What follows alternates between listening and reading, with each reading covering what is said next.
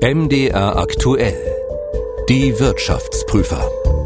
Hallo und herzlich willkommen zum Podcast Die Wirtschaftsprüfer, dem Podcast, der Zusammenhänge beleuchtet, Hintergründe erklärt und die Wirtschaft als Ganzes betrachtet. Ich bin Ralf Geißler, Redakteur bei MDR aktuell und mein Gast ist heute wieder Professor Oliver Holtemöller, Vizepräsident am Leibniz Institut für Wirtschaftsforschung Halle. Herzlich willkommen. Hallo. Wir wollen in dieser Folge zwei große Themen miteinander verbinden. Wirtschaftswachstum und Nachhaltigkeit. Geht das überhaupt zusammen oder macht Wachstum unsere Erde langfristig vielleicht sogar kaputt? Ist Wohlstand für alle möglich, wenn man die Ressourcen der Erde schützen will? Das ist heute unser Thema. Herr Holtemöller, für viele Menschen, gerade auch in der Umweltbewegung, sind ja Ökonomie und Ökologie ein Widerspruch. Ist Wirtschaftswachstum denn möglich, ohne der Umwelt zu schaden? Ja, jetzt kommt wieder eine typische Ökonomenantwort. Es kommt drauf an. Also theoretisch ja. Wirtschaftswachstum ist in den fortgeschrittenen Volkswirtschaften vor allem die Zunahme von Wissen. Da geht es nicht mehr darum, immer mehr Ressourcen zu verbrauchen.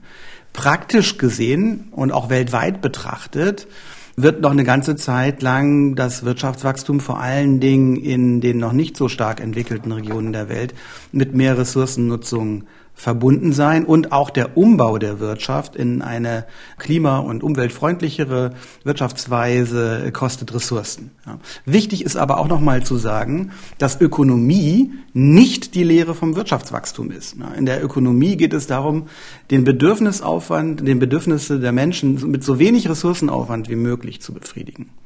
Also die Zielfunktion von uns Ökonomen ist nicht das Wirtschaftswachstum oder die Produktionsmaximierung, sondern uns geht es um die langfristigen Konsummöglichkeiten und um darum, diese mit möglichst geringem Ressourcenaufwand zu erreichen. Die Begriffe, die sind ja ganz ähnlich, ne? Also Ökonomie, Ökologie haben auch beide denselben, denselben Wortstamm, also kommen aus dem griechischen Oikos und heißen erstmal nur Haus oder das heißt erstmal nur Haus oder Wirtschaftsgemeinschaft. Ich habe die beiden Ökonomie und Ökologie noch nie als Gegensatz verstanden. Aber es wurde ja viele Jahre von vielen zumindest so gesehen. Ne? Also ich würde ganz gerne mal auf diese Studie kommen, Club of Rome. 50 Jahre ist es her, da hat der Club of Rome eine Studie zur Lage der Menschheit veröffentlicht. Und die gilt ja so ein bisschen auch als Klassiker, trug den Titel Die Grenzen des Wachstums. Und der Tenor darin war, stetiges Wachstum bedroht unseren Planeten, denn die Erde, die wächst ja nicht mit. Und wenn wir immer mehr abbauen, ja, alle Rohstoffe sind dann irgendwann alle. War das, war das übertrieben? Hat man da vielleicht bestimmte Dinge nicht erkannt? Also das Buch war sicherlich ein Meilenstein. Es war wichtig für die Steigerung des Bewusstseins, dass wir mehr uns anstrengen müssen, Wirtschaften und äh, Nachhaltigkeit zusammenzubringen.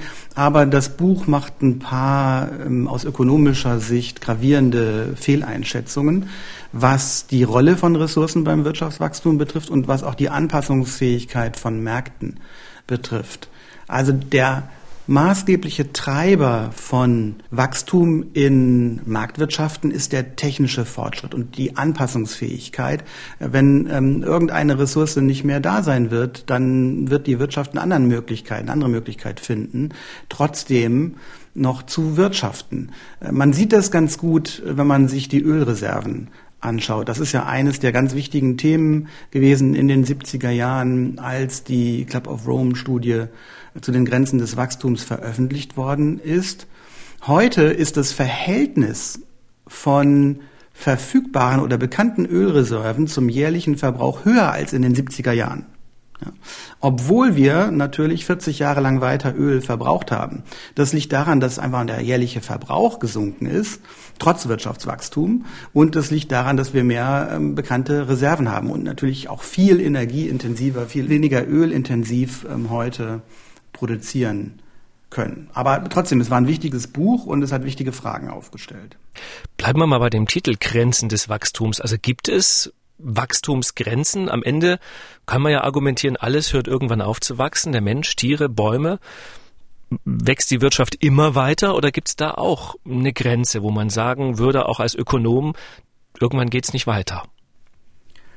Wie gesagt, theoretisch gibt es diese Grenze nicht. Warum sollte das Wissen nicht immer weiter zunehmen können? Und Wirtschaftswachstum ist letztlich die Zunahme von Wissen. Also die Wirtschaft wächst nicht, weil wir immer mehr Ressourcen verbrauchen, sondern weil wir immer mehr Wissen haben. Zwei Beispiele dazu. Um 1800 herum waren in Kontinentaleuropa 60 Prozent der Menschen in der Landwirtschaft beschäftigt. 60 Prozent mussten dafür arbeiten, dass genügend äh, Essen auf dem Tisch kam. Ähm, heute sind das noch 1,25 Prozent der Beschäftigten in Deutschland, die in der Landwirtschaft tätig sind. Alle anderen können was anderes machen, zum Beispiel wie wir jetzt einen Podcast oder zum Beispiel auch Musikkonzerte, ähm, also anderen Tätigkeiten nachgehen. Und das ist eigentlich die Triebfeder des Wirtschaftswachstums. Beispiel zwei: Ein durchschnittlicher Beschäftigter arbeitet heute auf das ganze Erwerbsleben gerechnet etwa 20.000 Stunden weniger als jemand in der Mitte des 19. Jahrhunderts. Und das, obwohl wir länger leben und uns mehr leisten können. Also die jährliche Arbeitszeit hat sich etwa von 3000 Stunden auf 1500 Stunden halbiert. Also von der Ressource Arbeitszeit beispielsweise verbrauchen wir viel weniger. Und wenn die Menschen nicht aufhören, neugierig zu sein oder weiter neue Dinge zu erfinden, dann kann die Wirtschaft auch noch lange weiter wachsen. Das heißt, sozusagen diese Erfolge, die Sie da beschrieben haben, die haben vor allem aus Ihrer Sicht damit zu tun, dass wir klüger, dass wir, ich sag mal, cleverer, effizienter geworden sind. Ja, die Menschen vor 150 Jahren waren auch schon clever. Wir profitieren halt davon, dass wir, ähm, um ein, ein berühmtes Wort zu verwenden, auf den Schultern von Giganten stehen. Das Wissen ist halt kumulativ. Das, was unsere Vorfahren an Wissen erarbeitet haben, ist ja nicht weg. Also anders als eine ähm, Ressource wie Öl oder Gas oder was auch immer, die wir verbrauchen, wird ja das Wissen dadurch nicht äh, abgenutzt, dass wir es anwenden. Das ist der große Vorteil ähm, von, von Wissen, dass es eben kumulativ ist und wir das Wissen, was unsere Vorfahren entwickelt haben, heute weiter nutzen und weiterentwickeln können. Trotzdem erleben wir ja, dass gerade in den hochentwickelten Industrieländern das Wachstum abnimmt. Also gucken wir uns Japan an, schauen wir uns Deutschland an, schauen wir uns die USA an. Da lagen die Wachstumsraten vor der Corona-Pandemie immer im niedrigen einstelligen Bereich, während zum Beispiel in Ländern wie China es bis in den zweistelligen Bereich hochging. Woran liegt das? Also ist es am Ende nicht doch so, dass man irgendwann ein Wohlstandsniveau erreicht hat, in dem eben Länder nicht mehr wachsen, nicht mehr so schnell wachsen? Ja, dieses Phänomen, dass äh, das Wirtschaftswachstum sich verlangsamt, das ist in der Literatur als Productivity Slowdown bekannt. Also die Produktivität, äh, das Verhältnis von Mitteleinsatz zu Ergebnis der Produktion ähm, steigt in den fortgeschrittenen Volkswirtschaften heute langsamer, als das früher der Fall gewesen ist. Und die Gründe dafür hat man noch nicht richtig verstanden. Es gibt viel Forschung dazu. Ähm, so ist zum Beispiel ganz unklar heute immer noch, warum die produktivitätssteigernden Effekte der Digitalisierung nicht stärker sichtbar werden in der gemessenen Arbeitsproduktivität. Und ein Grund dafür könnte zum Beispiel sein, dass die digitalen Produkte oder dass viele digitale Produkte von heute keinen Marktpreis haben. Also wenn wir ähm, bei Google etwas eintippen, um zu suchen, dann müssen wir erstmal unmittelbar keinen Preis in Euro dazu dafür bezahlen. Und der Wert dieser Suche, weil sie keinen Preis hat, wird in der amtlichen Statistik nicht richtig erfasst. Äh, das sind ganz konzeptionelle äh, Probleme, die etwas mit diesem Productivity Slowdown, äh, zumindest dem Gemessenen in der Statistik zu tun haben. Und wie gesagt, das sind aktuelle Forschungsfragen. Ich kann da noch keine abschließende Antwort zu liefern. Ein Preis hat ja diese Google-Suche insofern, weil man zahlt ja, wie man immer so schön sagt, mit seinen Daten. Ne? Also das Unternehmen ja, ja, hat dann viele Daten. sieht den Preis nicht. Ne? Also ähm, und die amtliche Statistik kennt den auch nicht. Und normalerweise befindet ja, also wenn wir die Wirtschaftsleistung etwa mit dem Bruttoinlandsprodukt messen, dann ist das immer Preis mal Menge. Wir müssen ja dann irgendwie Äpfel und Birnen zusammenrechnen können. Man, jetzt kann man nicht fünf Äpfel äh, plus sieben Birnen rechnen. Das geht nicht. Ich kann das nur ähm, machen wertmäßig. Also den Wert der Äpfel und den Wert der produzierten Birnen zusammenrechnen. Und wenn etwas keinen Preis hat, ja, dann ist das sehr schwierig ähm, in dieser Statistik zu berücksichtigen. Jetzt ist es so, um nochmal kurz den Club of Rome äh, zu streifen, dass ja was ja damals nicht erkannt wurde, Wachstum kein Problem ist, wenn es gelingt, dieses Wachstum vom Ressourcenverbrauch zu entkoppeln. Also sprich, wenn die Energien grün sind, die Rohstoffe immer wieder recycelt werden, dann können auch neue Ideen, so habe ich sie ja jetzt auch verstanden, neues Wissen weiterhin für Wachstum sorgen und für die Erde ist es im Grunde genommen kein Problem. Nun gibt es aber diverse Studien, die in die Vergangenheit gucken und viele sagen, Wirtschaftswachstum und Ressourcenverbrauch haben sich global betrachtet weitgehend immer parallel entwickelt. Also die Erde wurde immer ein bisschen zerstört, wenn irgendwo weltweit Wachstum stattfand. Glauben Sie denn, dass diese Entkopplung von Wachstum und Ressourcenverbrauch tatsächlich auch gelingen kann? Der statistische Befund ist erstmal nicht richtig. Nehmen wir zwei Beispiele. Der Ölverbrauch je Einwohner, der sinkt in den fortgeschrittenen Volkswirtschaften, mit der Ausnahme von Singapur, also ein kleiner ähm, Staat mit äh, ganz besonderen äh, Eigenschaften. Die fahren ähm, gern viel Auto, oder? Was ist der Grund? Ich glaube auch Klimaanlagen spielen ah, okay. da wahrscheinlich auch eine Rolle. Also in, in den meisten fortgeschrittenen Volkswirtschaften, mal mit Ausnahme von Singapur, sinkt der Ölverbrauch je Einwohner, auch in den USA übrigens. Wichtig wäre jetzt, dass die bevölkerungsreichen Länder wie China und Indien das auch bald schaffen. Und ähm, ähnlich ist es bei den CO2-Emissionen. Die sinken je Einwohner betrachtet auch ebenfalls in den fortgeschrittenen Volkswirtschaften seit Jahren, selbst in den USA, wenngleich sie natürlich immer noch zu hoch sind. Deshalb kann es auch sein, dass die Entkopplung von na, zum Beispiel CO2-Emissionen und Wachstum nicht in dem Umfang gelingt, dass wir die Treibhausgasreduktionsziele auch ohne Produktionseinschränkungen erreichen können. Also grundsätzlich beobachten wir die Entkopplung. Es ist nicht die Frage, ähm, gibt es eine Entkopplung, ja oder nein, sondern ist sie weitgehend genug? Und ähm, da kann man natürlich durchaus ein Fragezeichen hintermachen. Und hier kommen wir auch wieder zum Wissen zurück. Nicht, ob das gelingen kann, das hängt vor allem vom technischen Fortschritt auf dem Gebiet der Energienutzung ab. Machen wir es doch direkt mal konkret. Ähm, Sie veröffentlichen ja regelmäßig eine Gemeinschaftsdiagnose mit anderen Wirtschaftsforschungsinstituten für die Bundesregierung. Und in der aktuellen, da wird dann auch konkret gerechnet. Bis 2030 will Deutschland 65 Prozent seiner CO2-Emissionen einsparen im Vergleich zu 1990. Und dann wird die Frage aufgeworfen, ist das möglich? Also kann man umfassend auf fossile Energien verzichten, die Wirtschaft aber trotzdem wachsen? Was ist die Antwort in der Diagnose?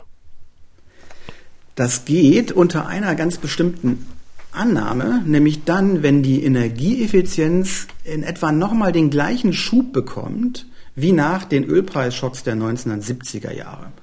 Damals konnte man auch gut beobachten, dass aufgrund des sich verteuernden Öls mehr Aufwand betrieben wurde, um Alternativen zu entwickeln, um den Verbrauch in der Produktion von Öl zu senken. Und wenn uns ein solcher gleicher Schub in der gleichen quantitativen Größenordnung nochmal gelingt bei der Energieeffizienz, dann wäre das möglich. Ähm, aber es ist eben eine offene Frage, ob uns das gelingt. Man müsste mehr Aufwand betreiben für Forschung und Entwicklung. Wir nennen das also als Ökonom, man müsste mehr investieren, mehr Arbeitskraft müsste für Forschung und Entwicklung aufgewendet werden, weniger für die äh, Schokoladenproduktion. Das bedeutet also heute Konsumverzicht zugunsten besserer Umweltbedingungen in der Zukunft. Das ist also die große Herausforderung, vor der die ja, ähm, Wirtschaft heute steht. Also mehr Forschung und Entwicklung in den Bereich erneuerbare Energien, Ressourcenschonung etc. Genau, das wäre erforderlich. Der energiesparende technische Fortschritt, so nennen wir das, der vergangenen Jahre, der reicht nicht aus, um die Emissionsreduktionsziele zu erreichen. Das sieht man auch in den ganzen Projektionen, die regelmäßig in der Öffentlichkeit vorgestellt werden. Wenn man einfach nur den Pfad der vergangenen 20, 30 Jahre sich in die Zukunft denkt, also ganz einfach fortschreibt, wie die Emissionen in den vergangenen Jahren reduziert worden sind, dann reicht das nicht aus. Also wenn diese Ziele erreicht werden sollen, dann muss entweder deutlich mehr in Forschung und Entwicklung investiert werden oder dann am Ende tatsächlich die Produktion deutlich gedrosselt werden. Aber das klingt ja eben tatsächlich doch so, dass es nicht so trivial, also nicht so einfach ist, Wachstum zu generieren, eine Wirtschaft umzubauen, dass sie eben wächst, ohne dass sie Ressourcen verbraucht oder CO2 emittiert. Ja, einfach ist das auf keinen Fall. Das ist äh, die zentrale Herausforderung der Wirtschaft heute. Wenn es einfach wäre, hätten wir diese ganzen gesellschaftlichen Diskussionen um dieses Thema nicht. Jetzt haben Sie ja konkret über das CO2 gesprochen. Darum geht es ja auch in dieser Gemeinschaftsdiagnose. Jetzt ist es ja aber so, CO2 ist ja nur das eine. Man braucht ja auch Ressourcen, also um zum Beispiel Windräder und Solaranlagen herzustellen. Das heißt, am Ende wächst man ja trotzdem auf Kosten von Bodenschätzen. Ja, also der bestehende klimafeindliche Kapitalstock, der muss durch einen moderneren, klimafreundlichen Kapitalstock ersetzt werden. Und das geht auch mit Ressourcenaufwand einher. Besonders schwierig wird es übrigens äh, im Gebäudesektor wegen der langen Nutzungszeiten. Nicht? Da muss eben sehr viel äh, getan werden, um auch den Bestand weiterzuentwickeln. Also nicht nur, wenn etwas äh, nicht mehr genutzt wird, äh, durch etwas Klimafreundliches ersetzt werden, sondern auch im Bestand gearbeitet werden. Und dafür wäre es eben wichtig, dass die Ressourcennutzung für die Wirtschaft einen entsprechend hohen Preis hat. Also es muss für die Unternehmen und letztlich auch für Privathaushalte einfach zu teuer werden, CO2 in die Atmosphäre abzugeben. Das ist ja die Idee hinter einem Preis für CO2. Das ist politisch schwierig, auch aufgrund der Verteilungswirkungen, äh, insbesondere auch international. Bei Bodenschätzen ja, ist es im Prinzip ein bisschen einfacher weil hier die, diese sogenannten negativen externen Effekte nicht ganz so stark ausgeprägt sind wie bei den CO2-Emissionen. Also da gibt es ja zumindest über Eigentumsrechte eine bessere Möglichkeit, auch den Verbrauch und den Preis zu kanalisieren. Endet Wachstum, wenn wir den letzten Bodenschatz ausgegraben haben? Hier können wir jetzt nochmal auf das Öl zurückkommen. Wenn eine Ressource knapper wird, dann wird sie teurer. Und deshalb wird wahrscheinlich der letzte Tropfen Öl nie gefördert werden, weil er einfach äh, unbezahlbar sein wird. Der höhere Preis für das Öl macht Investitionen in alternative Technologien rentabel. So haben wir das in den 1970er Jahren ganz deutlich gesehen, aber auch seitdem weiterhin. Das heißt, in vielen Bereichen ist mittlerweile Öl durch andere Ressourcen abgelöst worden. Und so wird es auch bei anderen Bodenschätzen kommen. Wir machen bei MDR aktuell ja viele interessante Podcasts und ich möchte Ihnen an dieser Stelle wieder ein empfehlen. Heute ganz konkret Kempferts Klimapodcast. Zweimal im Monat ordnen wir die Klimapolitik der Bundesregierung mit der Ökonomin Claudia Kempfert ein. In der aktuellen Folge geht es um das kürzlich vorgestellte Energiewendepaket. Was bringt das für den Ausbau von Sonn- und Windenergie? Lassen sich die Klimaziele damit erreichen? Das sind so Fragen, die daran diskutiert werden. Passt auch gut zu unserem heutigen Thema hier im Podcast Die Wirtschaftsprüfer. Hören Sie also auch gern mal in den anderen Reihen in Kempferts Klimapodcast. Herr Holtemüller, da wir, da wir ja gerade bei den Bodenschätzen waren, ist denn tatsächlich eine Wirtschaft, eine Kreislaufwirtschaft denkbar, in der wir dann alles recyceln, also dass wir gar nichts mehr aus der Erde holen müssen und einfach von dem sozusagen leben, was wir schon mal gefördert haben? Ja, Recycling ist gut und sinnvoll. Man sollte das weiter optimieren.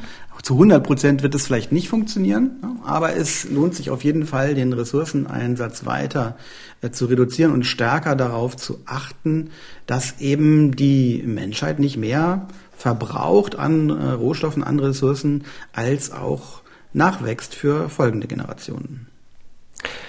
Herr Holtemüller, wir messen seit Jahrzehnten ja das Wirtschaftswachstum über das Bruttoinlandsprodukt. Aber wir haben bisher nicht gemessen, wie nachhaltig dieses Wachstum ist. Sie haben jetzt schon sehr schön dargelegt, man kann auch nachhaltig wachsen, man kann das entkoppeln, den Ressourcenverbrauch vom Wirtschaftswachstum, auch wenn das viel Ausdauer und viel Forschung und viel Wissen kostet.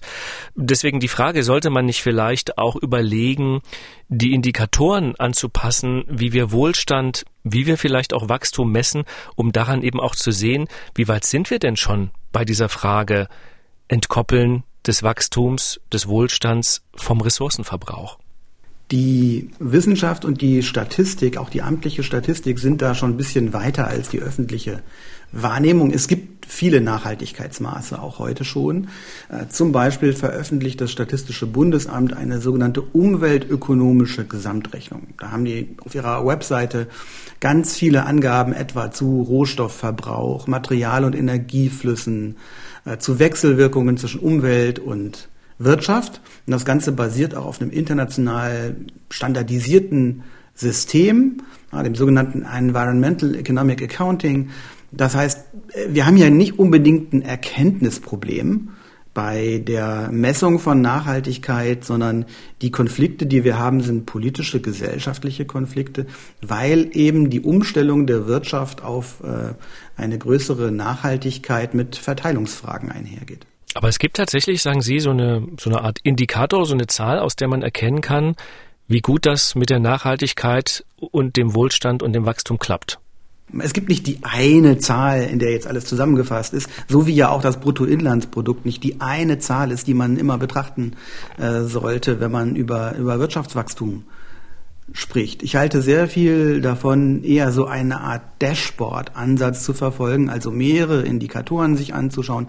Jeder Indikator hat seine Stärken und Schwächen und man muss wissen, wie die Indikatoren funktionieren. Das Bundesministerium für Wirtschaft und Klimaschutz hat ja im Jahreswirtschaftsbericht die Berichterstattung auch erweitert. Da gibt es jetzt eine ganze Reihe, ich glaube, es sind über 30 Indikatoren aus verschiedenen Bereichen, die eben das Bruttoinlandsprodukt als einen Indikator für die wirtschaftliche Leistungsfähigkeit ergänzen sollen, um Maße, die etwas über die Energieintensität, über die Verteilung von Ressourcen und Einkommen in der Gesellschaft, auch über Nachhaltigkeit in finanzieller Hinsicht äh, beitragen sollen. Es gibt in Oldenburg einen Lehrstuhl, habe ich gelesen, für ökologische Ökonomie. Und da habe ich mich gefragt, braucht es mehr ökologische Ökonomen? Ja, ob es mehr braucht, weiß ich nicht. Ich habe 1995, das ist lange her, meine erste Seminararbeit im Volkswirtschaftslehre-Studium an einer Professur für Umweltökonomie geschrieben, äh, an der Justus-Liebig-Universität in Gießen damals zum Thema Biodiversität. Also das ist kein neues Thema. Wichtige, bahnbrechende Arbeit, auch mit höchster Relevanz für Umweltfragen heute, stammen von Ronald Coase aus den 1960er Jahren. Auch wenn wir hier mal in die Region schauen. In Halle, Jena und Leipzig haben wir das Deutsche Zentrum für Biodiversitätsforschung, eine ganz tolle Forschungseinrichtung, an der auch Ökonomen forschen. Es gibt ökonomische Fachgesellschaften und eigene Fachzeitschriften zu Umweltökonomik. Also es gibt auf diesem Bereich eine ganze Menge an Forschung und ähm, auch an Möglichkeiten, solche ähm, Fragen vertieft zu studieren. Die Kritik an der sogenannten Mainstream-Ökonomik macht sich da manchmal ein bisschen einfach. Sie stellt den Mainstream immer so ein bisschen in eine Ecke wie äh, gestrig und nur der Neoklassik verhaftet, aber die Mainstream-Ökonomik heute ist ziemlich breit aufgestellt und da spielen auch die ganzen Umweltfragen eine große Rolle, was nicht bedeutet, dass man nicht vielleicht sogar noch mehr Aufmerksamkeit diesem Thema widmen könnte.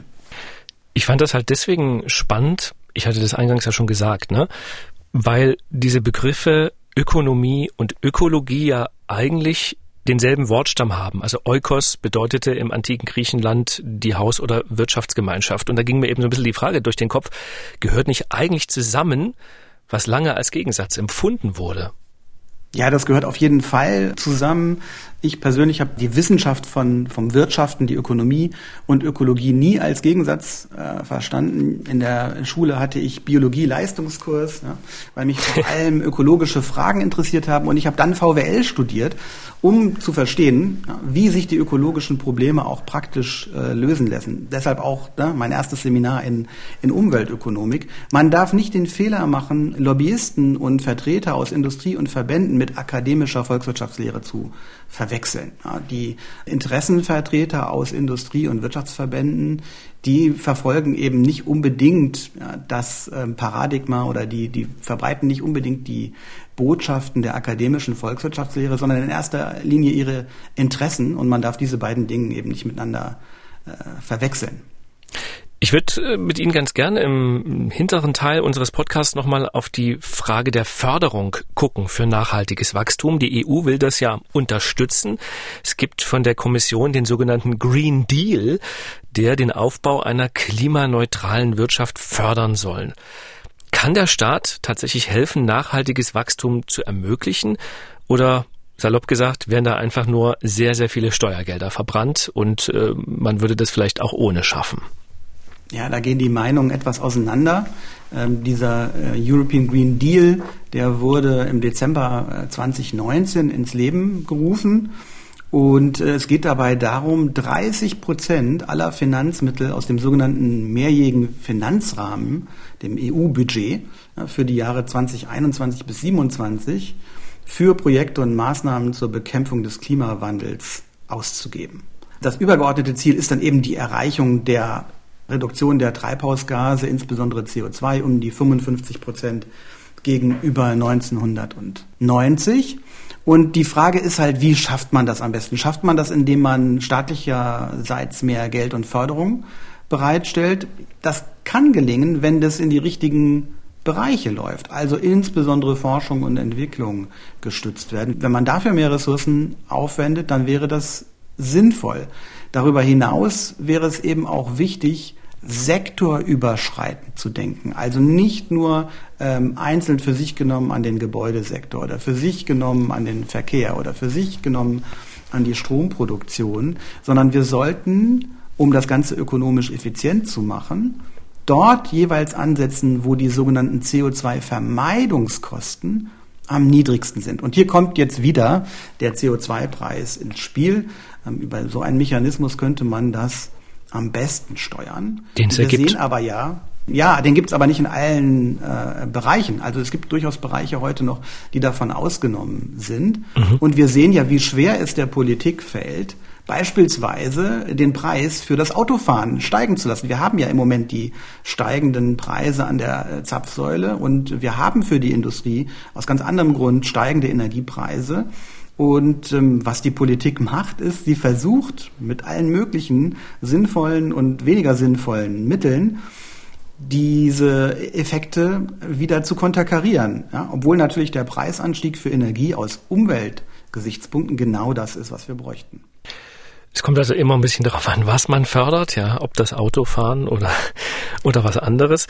Wobei ja man sagen muss, ganz ohne Förderung scheint es ja nicht zu gehen Richtung Nachhaltigkeit. Also wir hätten ja wahrscheinlich heute nicht die Menge an Photovoltaikanlagen und Windrädern in Deutschland, wenn der Staat diesen Ausbau in der Vergangenheit nicht massivst unterstützt hätte. Ja, auch zu der Effektivität dieser politischen Maßnahmen zur Steigerung von, von mehr Photovoltaik sind umstritten. Es geht ja nicht darum, nur um die Frage, erreiche ich ein Ziel, sondern aus ökonomischer Perspektive geht es immer darum, erreiche ich ein gewünschtes Ziel mit einem geringeren Mittelaufwand.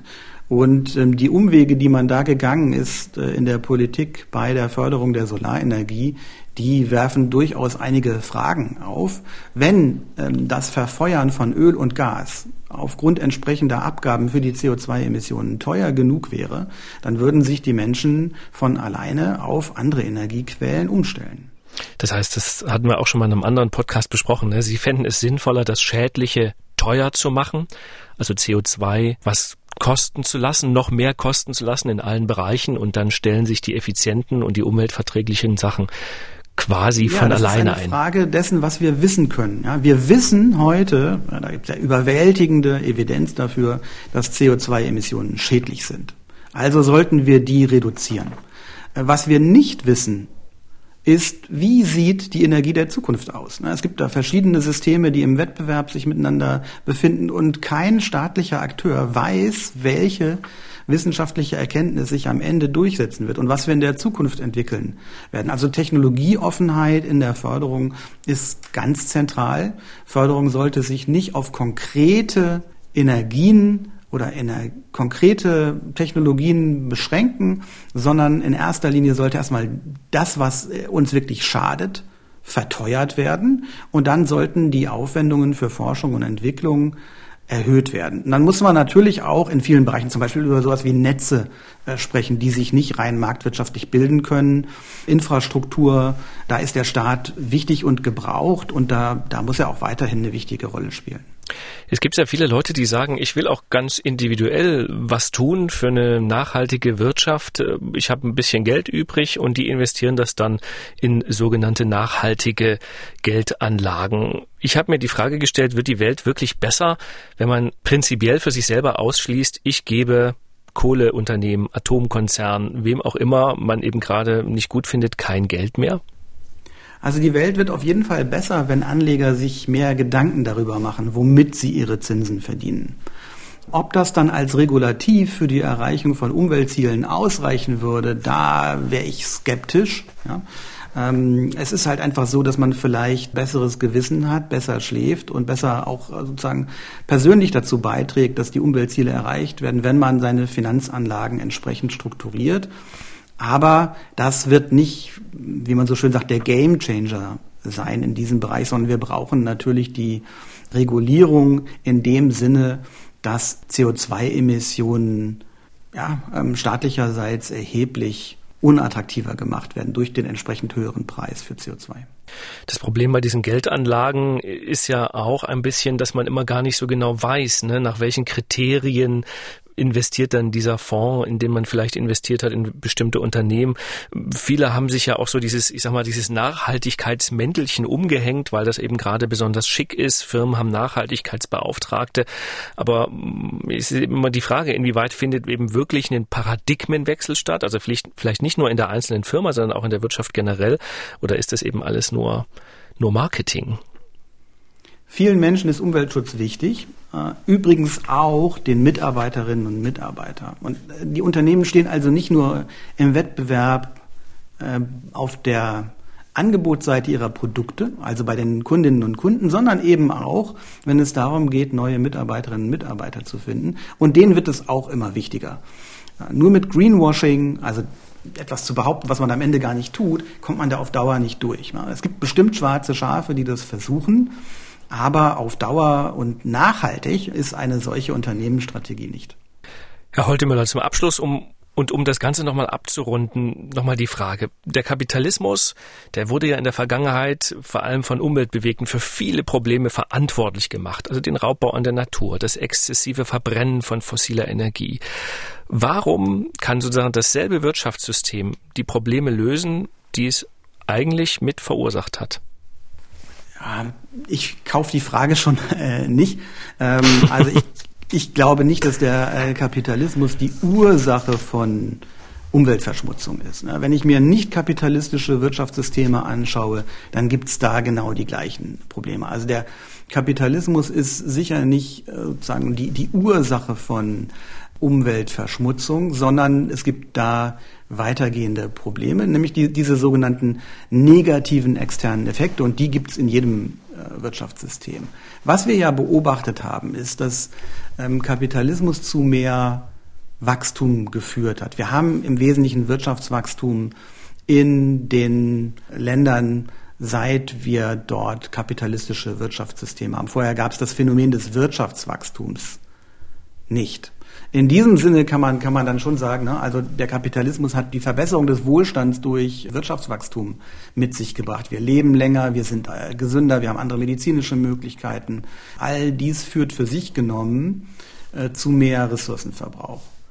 Aber es gibt jetzt keinen theoretischen Grund, warum ein anderes Wirtschaftssystem das Umweltproblem lösen sollte. Also was ist Kapitalismus? Kapitalismus heißt ja, ähm, dass es Privateigentum an den Produktionsmitteln gibt und dass individuelle Entscheidungen über Preise auf Märkten koordiniert werden. Ähm, wenn ich das jetzt anders organisiere, beispielsweise dadurch, dass ich zentrale Entscheidungen fälle, wir können an China denken, sind nicht automatisch die Umweltprobleme verschwunden. Vielleicht sogar im Gegenteil. Wenn, wenn wir ein, ein Wirtschaftssystem haben, das weniger Wachstum generiert, dann gibt es auch mehr Verteilungskonflikte. Das heißt, die Akzeptanz von, von Marktergebnissen wäre auch noch geringer, als sie das heute ohnehin schon ist. Und dann wäre eben auch das Erreichen von Umweltschutzzielen noch einmal schwieriger. Also die politische Überlebensfähigkeit des Kapitalismus ne, wäre in einer Welt ohne Wachstum wahrscheinlich gefährdeter als in einer Welt mit Wachstum. So rum kann man es vielleicht drehen. Und die Flüsse in Nordkorea sind wahrscheinlich auch nicht sauberer als unsere. Das weiß ich nicht. ich, weiß es, ich weiß es auch nicht. Ich, ich kenne nur die DDR noch. Da war es so.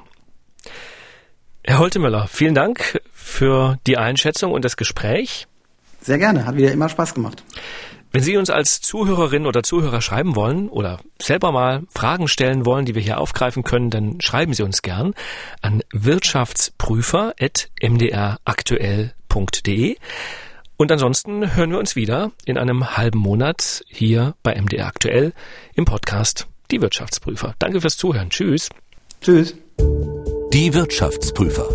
Der Podcast, der Wirtschaft verständlich macht, erscheint zweimal im Monat auf mdraktuell.de, in der ARD Audiothek, bei YouTube und überall, wo es Podcasts gibt.